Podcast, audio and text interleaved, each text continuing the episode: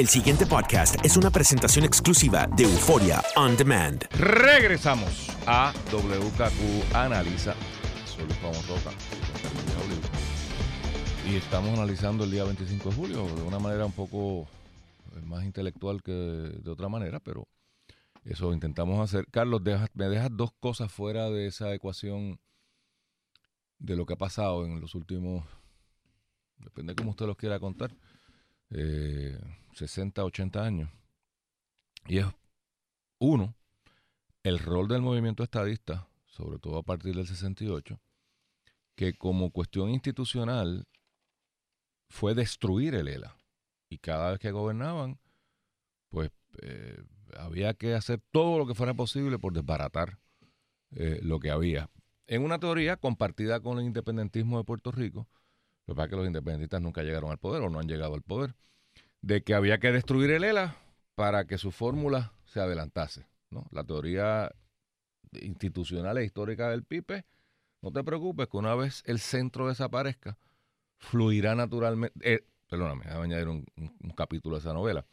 Eh, los Estados Unidos no le darán la estabilidad a Puerto Rico y la única alternativa será la nuestra, ¿no? diría eh, el independentismo. Así que es cuestión de machacar, machacar, machacar, machacar, machacar, machacar, matar el centro la alternativa del segundo movimiento en aquel momento, ahora el primer movimiento en términos numéricos, eh, no va a ser posible porque no, no va, el, socio mayoritario no va a querer y entonces pues quedará una sola alternativa. En ese caballito se monta eh, los gobiernos del PNP y, oye, desde el detalle simbólico de que aquí hay dos sets de papel timbrado cuando está el Partido Popular, dice Estados Unidos de Puerto Rico y la primera acción que hace un PNP cuando llega al poder es pintarlo todo de azul y ponerle gobierno de Puerto Rico.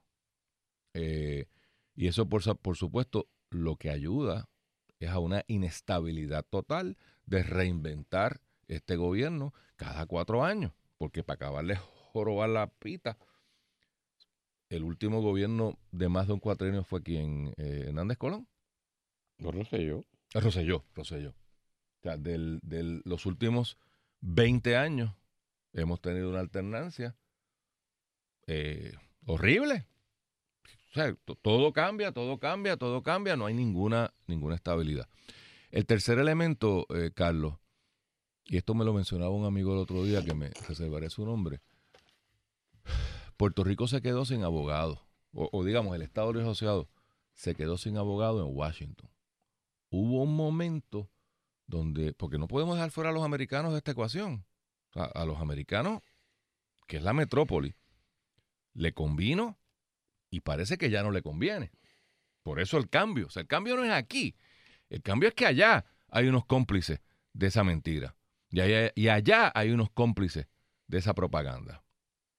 Y Carlos, eh, de un tiempo acá, los puertorriqueños no tienen Ninguno de los dos bandos. Y, es un poco irónico. Yo no sé si es el cambio de política. O sea, dime quién es el aliado de los puertorriqueños en Washington.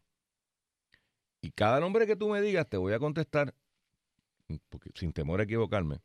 Sí, porque le metieron chavo en el bolsillo. O sea, no hay un, no hay una identificación, no hay una defensa ideológica. No, no, es tú le recoges chavo y entonces en ese concurso caímos.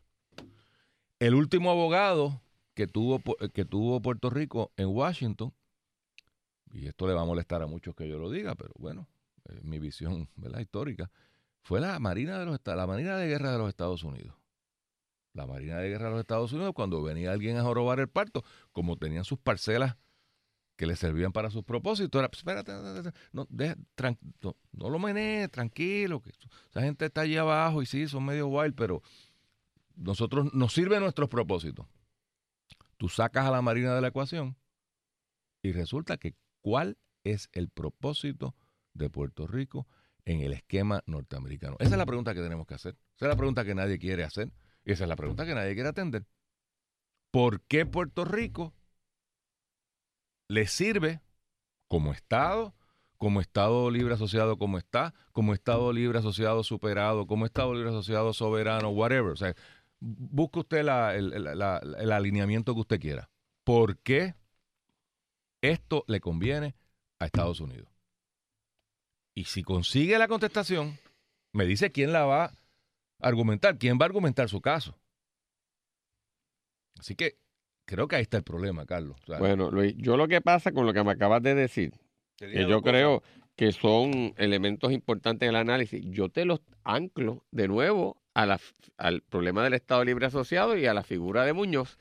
Primero, eso de que tú me decías que ser- eh, eh, eh, los intereses de Estados Unidos se veían protegidos y adelantados con el arreglo que hubo, es que yo creo que eso fue otra cosa.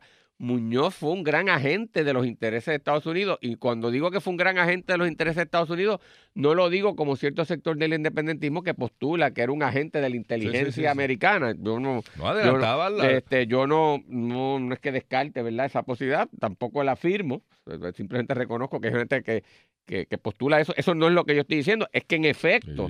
Muñoz pudo colocarse y venderse a su vez como un instrumento de esa política estadounidense. Y lo que Y tú me hablabas de lo que decía Domenech y lo que decía este Duprey, es que Muñoz colocó toda esa gente en el Departamento de Estado y Puerto Rico se insertó. Pero no era para la política de Puerto Rico, era para adelantar los intereses de Estados Unidos y jugar. Y cuando le metieron el golpe de Estado allí a Bosch, pues, pues Muñoz vino y lo rescató sirviendo a los intereses de Estados Unidos y lo ponían allá con Rómulo allá, Betancourt en Venezuela. Venezuela y con Figueres en, Pero en Costa tenía un Rica. rol Puerto Rico, ese Pero es el era un rol sirviendo el interés de Estados Unidos Bueno, pues. y, y Muñoz lo jugó con, con- con Con- mucha contentura. Que algún rebote puede tener sobre nosotros, no lo quito, ¿verdad? Pero era, era por eso. Y lo que tú me acabas de describir sobre el movimiento ende- estadista, e- e- es que también te lo ato a, Muñoz. Muñoz fue tan hábil, tan hábil en, la creación de toda esta ideología o ficción, que uno, como te dije, no solamente criminalizó y persiguió a los independentistas, eh, es que los estigmatizó. O sea, cuando yo crecía pequeño, y uh, nosotros somos del de la misma edad, este, todavía, porque te tiene que haber pasado a ti, yo, yo oía a mi abuela con un temor sobre los nacionalistas. Yo siempre he usado el negro, que siempre me ha encantado usar los colores negros, y me decía, no use eso, te puede... co-".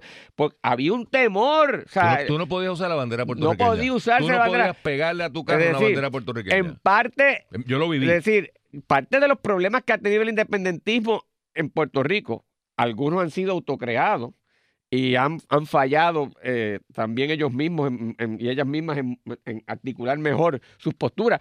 Pero es que vienen con una pesada carga que Muñoz se las creó. Y lo mismo le hizo a los estadistas. Bueno, eh, fue tan hábil que era republicano malo. Éramos, e- eran malos. Eran pillos. pero era malo. Era- eran buscones, era- eran colmillú. Pues, pero creó una caricaturización de todo el movimiento estadista con esa pesada carga. Esos dos sectores ideológicos han tenido que, que- correr y, y que avanzar. Y con toda esa pesada carga, uno de los grandes triunfos de- de- de- de- del movimiento estadista, y concretamente de Carlos Romero Barceló, fue que con esa pesada carga convirtió al estadismo en un movimiento de masas de, pa- de pancismo, de más, Carlos. espérate, pero, espérate, pancismo. pero cuidado, cuidado, porque más pancismo que lo que ha sido el Estado Libre Asociado no existe. Pero es el pero, concurso pero de los cuidado, pancistas. cuidado, porque en un momento de radicalización ideológica, en donde parecía que el camino iba hacia, hacia, la, hacia el socialismo comunista, pero, óyeme, en, la- en el mundo y sobre todo en una retórica que tocaba a Puerto Rico de una desigualdad económica y de unos pobres marginados, Romero articuló unas cosas que tienen su falla y, encaja en su vertiente más peligrosa en lo que tú me señalas del pancismo. Pero cuando él decía que la estadidad era para los pobres, le rompió el espinazo a, a gran parte de la seducción que el movimiento socialista tenía en ese, en ese movimiento idealista de los años 60, de que él decía, no, la desigualdad y la oportunidad de avanzar no es en la independencia, es con la relación de Estados Unidos, un país que te promete la posibilidad de ese sueño americano, con una asistencia económica que te van a ayudar a despegar y sacar de la pobreza para que puedas empezar a correr, con una serie de beneficios de asistencia social que era la creación del Estado benefactor de Estados Unidos. Y eso no es un gran embuste, pero, Carlos. Pero, pero, espérate, Luis. En, pero, es, es, lo mismo que te estaba diciendo de la vertiente positiva que tuvo Muñoz.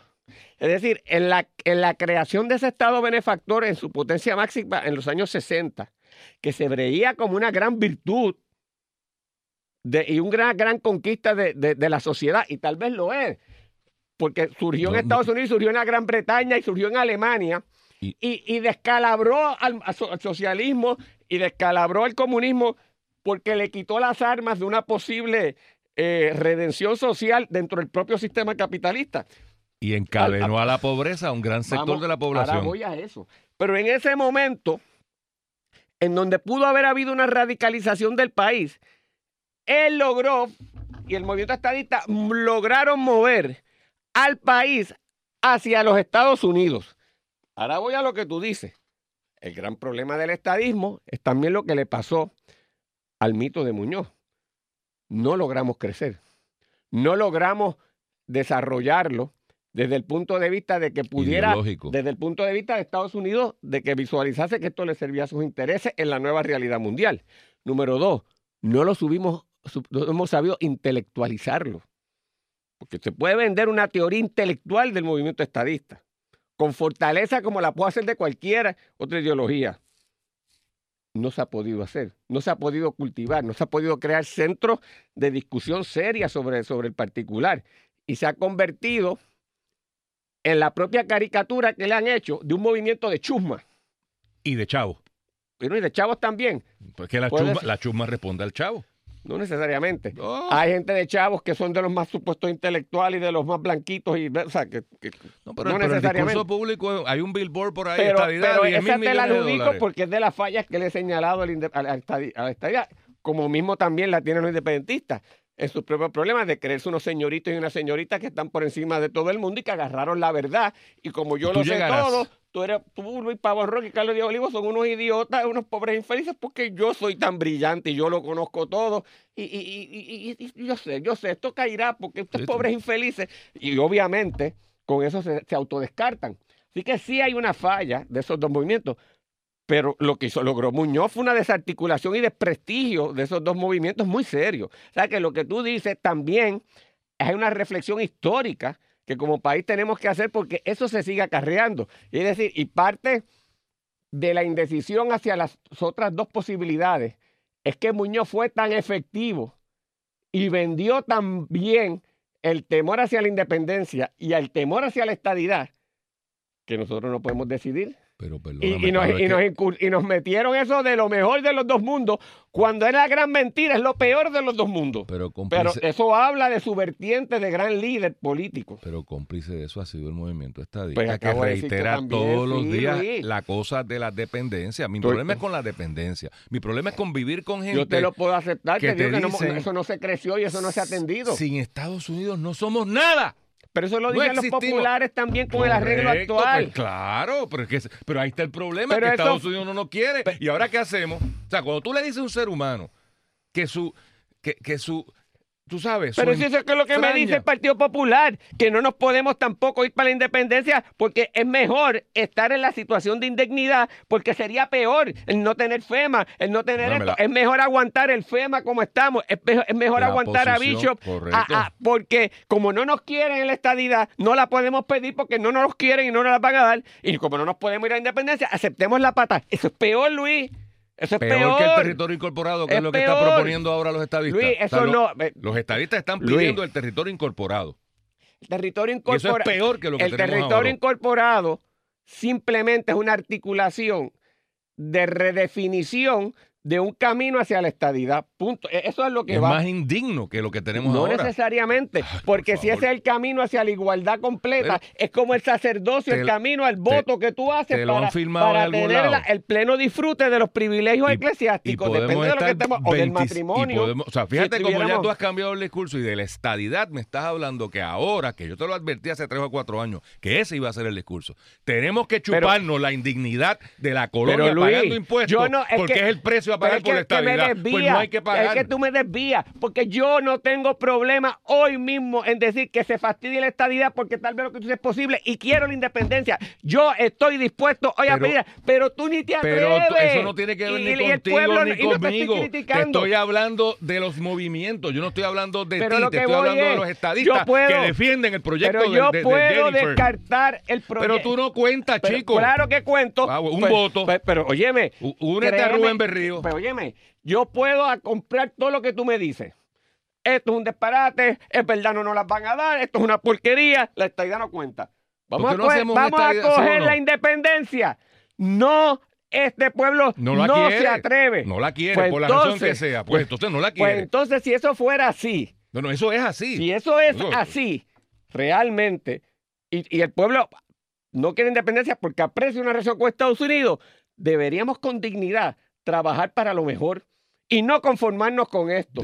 Y ese es el enfrentamiento que tenemos que hacer. Y en vez de ridicular y ridiculizar a los que honestamente creemos que hay un camino de dignidad, de plena participación de tú a tú en ese colectivo federalista que es los Estados Unidos, en un ejercicio compartido de soberanía, lejos de ridiculizarnos, lejos de, de- de decir que eso es un embuste y lejos de decir que lo mejor estamos como estamos, deberíamos acabarlo. O si eso no es aceptable, porque para mí eso no es aceptable, vamos a pedir dignamente la independencia para cooperar y trabajar con Estados Unidos y con el resto de los países del mundo.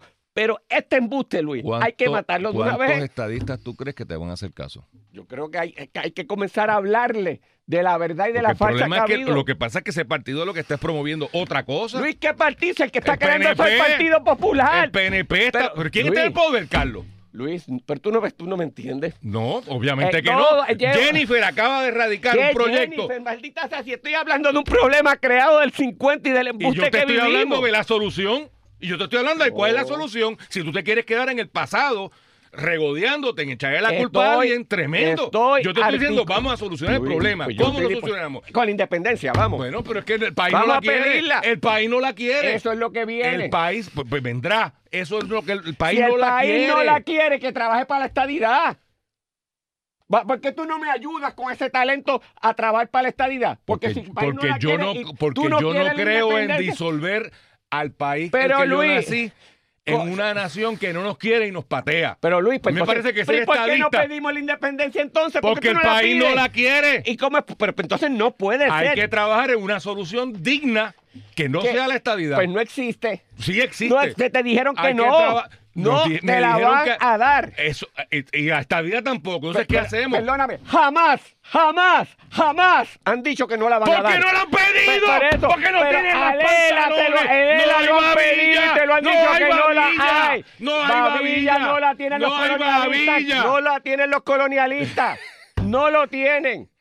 Y ese discurso le hace mal al país. No, no le hace mal al hace país. mal Hay al que país. desenmascarar Hay a los que no tienen babilla. A los que han llevado a esto. Ajá, Porque todos. yo- no, Ah, bueno, no, habrán llevado no, todos. No, no, no, ahora no son todos. No, Luis, no, Luis. No. Ha habido una gente que han sido los culpables de esta gran mentira Ajá. y no los podemos colectivizar. Eso es lo que he tratado de decir. Hay que desmitificar a los que dañaron este país y los siguen Pero, dañando. pero lo sigue, exacto, pues son lo cual todos. no quita. O sea, ahora Luis, tu no, solución, no, tu solución, que es ir allí a Washington a pedir el territorio incorporado, hay que respetarlo. Luis. Yo no voy a respetar el territorio incorporado. Estás en la caricaturización. No, no, la crítica pero si que... es el proyecto de ley, no, yo no lo Luis. caricaturé, yo no lo escribí. no. La crítica que ¿Tú yo le a No? Luis. La crítica que yo le puedo hacer al movimiento est- estadista, incluye lo que tú me dices, y la crítica que le puedo hacer al movimiento ind- independentista por otras cosas que no hemos entrado en el día de hoy, no tiene nada que ver con la crítica que yo estoy haciendo del todo el montaje que nos obliga y nos lleva a dividirnos, a distraer Hay la atención de lo la importante. solución, es lo que estoy diciendo. No. No, puedes seguir en el problema, descrito el problema según tu óptica. La pregunta es cómo salimos del atolladero. Eso es lo que no sale nadie. Nadie yo- sale. Claro que sí. ¿Así? Hay que decirle a Estados Unidos, este real estate no puede ser más. Pero no queremos hacerlo, Luis. Y el Partido Popular no ayuda a hacerlo.